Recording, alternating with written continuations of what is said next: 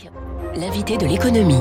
7h15, y aura-t-il des avions dans le ciel cet été? Est-ce qu'on pourra voyager à l'étranger? Bah, Semble-t-il, oui, c'est en tout cas ce qui ressort du redémarrage en trombe de notre invité ce matin. Bonjour Nathalie Stubler. Bonjour Dimitri. Enfin, c'est pas votre redémarrage, mais celui des avions de la compagnie que vous dirigez, Transavia, qui est la compagnie low cost d'Air France KLM. Euh, L'offre Transavia, peut-être pour commencer, constitue, parce que les gens connaissent le nom de la marque, mais ne situent pas forcément ce que vous faites exactement. Alors Transavia France euh, dessert euh, des pays d'Europe, de, majoritairement d'Europe du Sud et du bassin méditerranéen, Ouais. au départ euh, de euh, Paris, Orly, euh, Lyon, Nantes et Montpellier. Voilà, que, que cinq bases en fait, hein, c'est ça. 4, 3. 3 plus euh, Paris, ça fait 4. Oui, pardon, j'en avais une de trop, effectivement. Donc c'est du court, c'est du moyen courrier. Je regardais les chiffres, 15 à 20 000 billets par jour vendus au début du mois de mai. On est là sur à peu près des niveaux d'avant-crise, ce sont les niveaux de 2019. Donc on avait cette question qui se posait d'un trafic aérien qui peut-être mettrait des années à redécoller. Vous, ça y est, c'est c'est reparti là? La reprise est très nette depuis Oui. Les annonces euh, du déconfinement en France, mais aussi euh, les annonces d'allègement dans les pays que nous desservons. Euh, on est même là sur des chiffres, euh, si on se compare par rapport à 2019 et qu'on regarde les ventes de juillet et août, à des chiffres de 40 à 50% supérieurs à 2019. Ah, c'est supérieur à 2019. Et parce qu'il y a d'abord un effet rattrapage, parce que pendant des mois, on n'a pas vendu, effectivement. Et là, on vend plus, donc on rattrape. Euh, mais effectivement, on, on se met, euh, on, on est en mesure de proposer à nos clients plus de capacités vers des destinations euh, qu'ils vont apprécier cet été, comme la Grèce, l'Espagne, le Portugal, par exemple. Et alors les chiffres là sont incroyables. Je crois que sur la Grèce, vous êtes à quoi? Plus 40, plus 50 Plus 40% sur la Grèce, Oui. on a augmenté aussi le Portugal, plus 15%. On vient d'augmenter aussi sur l'Espagne. On est à plus de 60% finalement sur l'Espagne, en étant leader entre la France et les Canaries, la France et les Baléares. Euh, effectivement, là aussi, on a fait preuve d'agilité. On a un peu changé notre réseau pour euh, pour s'adapter effectivement à la demande et, et aux pays euh, qui s'ouvraient euh, en premier à nos clients français. Alors c'est une excellente nouvelle pour Transavia. Alors ça pose des questions en revanche sur la fréquentation touristique en France cet été, puisqu'on, de ce que vous nous dites, les Français vont partir dans les pays du Sud et ça leur donne raison à tous ces pays, Grèce, Portugal, Espagne, qui ont très tôt lancé une campagne de communication en France pour dire venez chez nous. Ils l'ont lancé très tôt. Euh, mais enfin ceci dit, ça n'est pas notre sujet. Nous, notre sujet, c'est effectivement ce que vous faites vous, le trafic euh, aérien. Je constate aussi que euh, des ouvertures de lignes Transavia, il y en a pratiquement toutes les semaines en ce moment. Ça n'arrête pas. Oui, effectivement, et c'est aussi preuve de notre agilité, hein, puisque on, on a la possibilité d'ouvrir un certain nombre de routes euh, de façon ouverte en Europe, Mhm. et puis on le fait aussi au sein de, de la France avec des routes ouvertes vers la Corse depuis Brest, par exemple. Oui. Donc oui, on ouvre des routes euh, euh, de façon euh, très très fréquente pour pouvoir s'adapter effectivement à la demande et au positionnement de la demande cet été. Alors, c'est-à-dire que vous avez aussi repris à Air France, au départ d'Orly, euh, beaucoup de lignes euh, qui étaient avant des lignes Air France. Tout ça s'est décidé lors du plan de réorganisation l'été dernier, comme quoi euh, le temps de la crise n'a pas été perdu pour tout le monde. Mais c'est ça, cette idée, que c'est qu'aujourd'hui, Transavia, vous êtes l'arme de, de la, du groupe Air France KLM contre les low cost, les Ryanair, les EasyJet, euh, qui en termes de coûts par passager, c'est vrai, sont beaucoup moins chers que ce que peut proposer Air France. Alors effectivement, Transavia, c'est la compagnie low cost du groupe Mhm. et euh, je dirais au sein de la stratégie du groupe et du positionnement des différentes marques, euh, on est l'outil pour euh, effectivement euh, concurrencer Mhm. les autres compagnies aériennes de ce domaine. Alors je voyais que le coût au siège chez vous est en moyenne inférieur de 40% à ceux d'un A320 Air France. Euh, Il n'y a pas toujours ce risque de cannibalisation euh, entre les deux compagnies aujourd'hui, Nathalie Stubler, où vraiment vous êtes sur des, des publics totalement différents? On est sur euh, on est sur des marchés différents depuis euh, la création euh, de Transavia.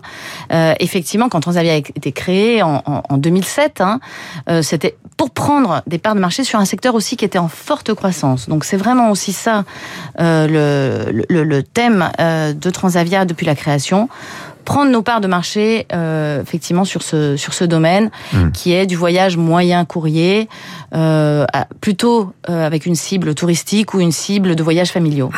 Que, que vous enseigne sur les, les comportements des clients ce redémarrage en trombe des ventes au début du mois de mai, qui coïncide avec celui des annonces gouvernementales de la réouverture progressive Qu'est-ce que ça vous dit aujourd'hui de la manière dont on achète un billet d'avion en France, Nathalie Stubler?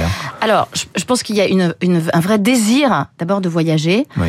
Euh, parmi notre clientèle, on a aussi beaucoup de personnes qui voyagent pour des raisons aussi familiales, qui habitent dans un pays ou travaillent dans un autre. Ça a toujours été le cas historiquement entre la France et le Portugal. Donc ces, ces clients ont une vraie, euh, un vrai désir de revoyager. Le Portugal aussi a eu des restrictions euh, assez fortes. On va voir la sont famille. On n'a pas pu voir depuis On va voir la famille, on Ouais. travaille euh, et euh, on, on voyage entre les deux pays.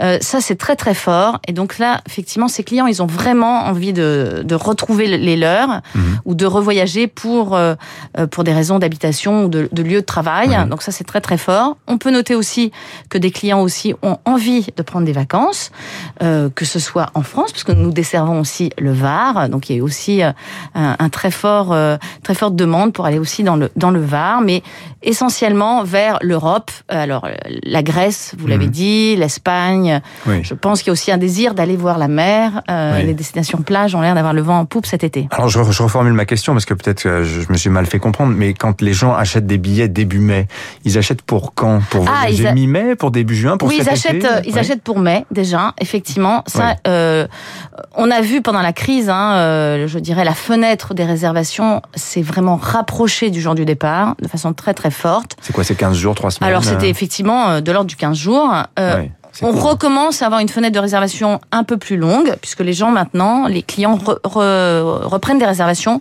pour mois de juillet et de août. Alors, je, je, je lis aussi que euh, les gens achètent de plus en plus leurs billets Transavia euh, depuis leur smartphone. Et euh, m'est venue un peu cette idée qu'aujourd'hui, on achetait un billet d'avion, c'était un achat un peu lourd par le passé. Aujourd'hui, c'est comme on réserve un, un taxi finalement. Effectivement, les clients ont besoin de facilité et ont besoin d'une application ou d'un site internet extrêmement facilitant pour pour pouvoir acheter leur billet, pour pouvoir d'abord consulter les prix, les disponibilités, les horaires, les destinations. Mhm. Et donc ça c'est très très important euh, de pouvoir euh, leur permettre de faire un achat facile, un achat sans frais cachés aussi. Euh, C'est-à-dire que si vous voulez voyager pour un, un tarif donné, vous avez vu un 50 euros, euh, C'est eh vraiment bien 50 euros. et vous allez, vous, vous ne voulez pas de bagages supplémentaires, vous avez, vous avez besoin d'un service de déplacement d'un point A vers un point B. À la fin, vous allez vraiment payer 50 euros. Il n'y aura. Alors, pas de frais supplémentaires. J'observe que tous les hôteliers, tous les voyagistes, toutes les compagnies aujourd'hui, c'est la flexibilité, mais alors maximum. Euh, vous, proposez vous un report de billets sans frais de modification?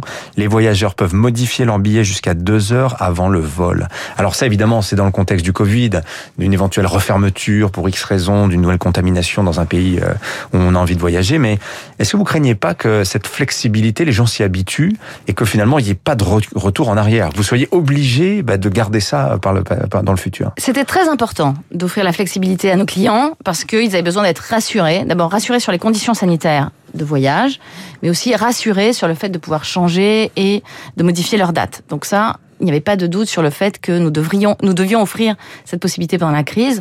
Bon, je dirais après la crise, ben, on va rester euh, euh, souple. Hein, c'est un peu le, le mot Ouais. d'ordre, l'agilité et euh, l'adaptabilité.